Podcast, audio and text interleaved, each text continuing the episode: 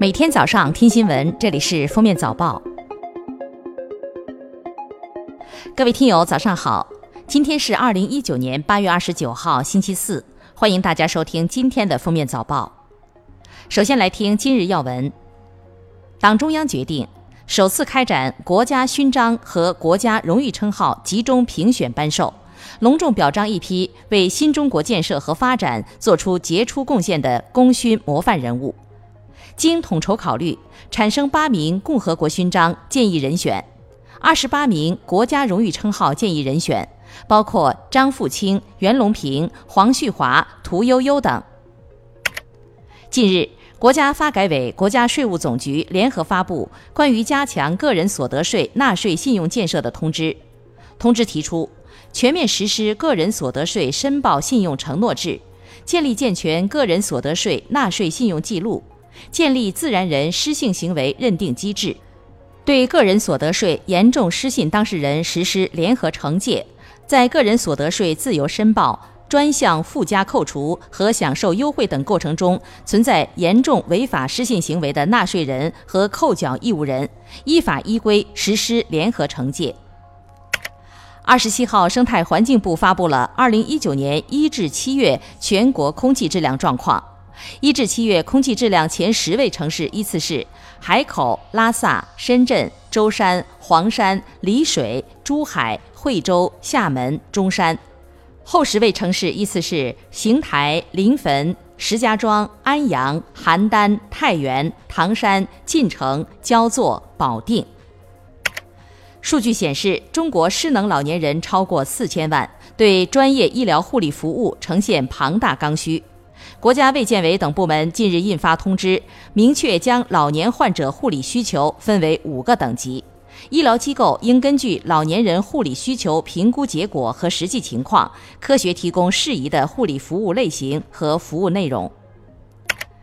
记者二十八号从人力资源社会保障部获悉，中华人民共和国政府和日本国政府社会保障协定将于二零一九年九月一日起生效。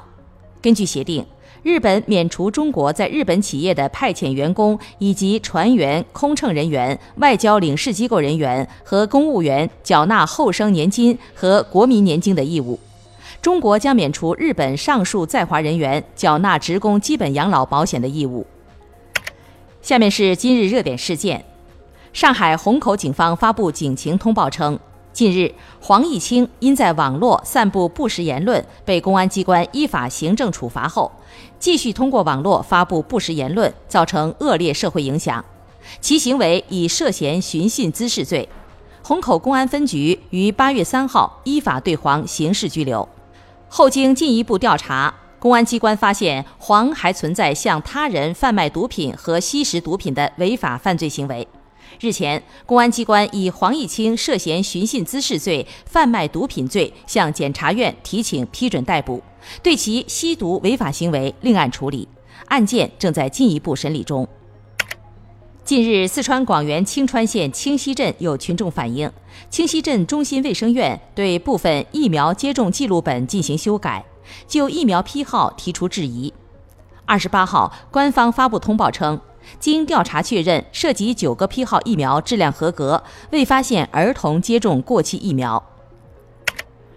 九月一号起，广州市星级酒店不在客房内摆放六小件一次性用品，牙刷、梳子、剃须刀、鞋擦、浴擦、指甲锉等。酒店餐厅不主动提供一次性餐具，引导消费者养成绿色生活和消费习惯。当地时间二十七号晚，第四十五届世界技能大赛在俄罗斯喀山闭幕。中国代表团创历史最好成绩，共获得十六金、十四银、五铜和十七个优胜奖，继二零一七年第四十四届世界技能大赛后，再次斩获金牌榜、奖牌榜团体总分第一。二零二一年，中国上海将举办第四十六届世界技能大赛。据官方通报，二十七号，沈梅高速台州段一隧道内发生事故，造成多人死亡，数十人送往医院救治。据初步调查，事故系一辆货车在隧道自燃，引发货物燃烧，形成大量烟雾，致使部分车辆及人员被困。二十八号，滴滴称正在逐步升级网约车醉酒场景的安全产品，新增三项醉酒乘客服务功能，包括邀请乘客主动报备酒后乘车、乘客报备醉酒后的叫醒服务，以及酒后乘客添加临时联系人功能。前段时间，甘肃干部毛志尧醉驾撞死环卫工一事引发热议。八月二十七号，陇西县人民法院公开宣判原审被告人毛志尧交通肇事再审一案，对毛志尧以交通肇事罪判处有期徒刑一年，缓刑一年六个月。最后来听国际要闻：法国总统马克龙证实，七国集团领导人同意投入两千万欧元帮助亚马逊雨林灭火，但美国总统特朗普当天缺席环境议题会议。媒体解读，特朗普翘会再次反映他对环境保护议题不感冒。美国俄克拉荷马州法官萨德·鲍克曼二十六号判决美国强生公司向州政府赔偿五点七二亿美元，原因是这家医药巨头虚假宣传止痛药，为阿片类药物成瘾推波助澜。一项新研究表明。在一些拥有良好海洋环流模式的系外行星上，可能存在着比地球上更丰富或更活跃的生命。研究员模拟了各种可能的系外行星，并确定了哪些系外行星最有可能发展和维持繁荣的生物圈。他们发现，大气密度更高、自转速度更慢，以及大陆的存在，都会产生更高的上涌率。这或许表明，地球可能不是最宜居的地方。或许存在比地球更宜居的其他行星。二十八号，日本把韩国移出出口白名单的修正案生效。近期，在反对日本政府的多次集会上，大批韩国民众穿着印有“抵制日货运动”口号的衬衫表示抗议。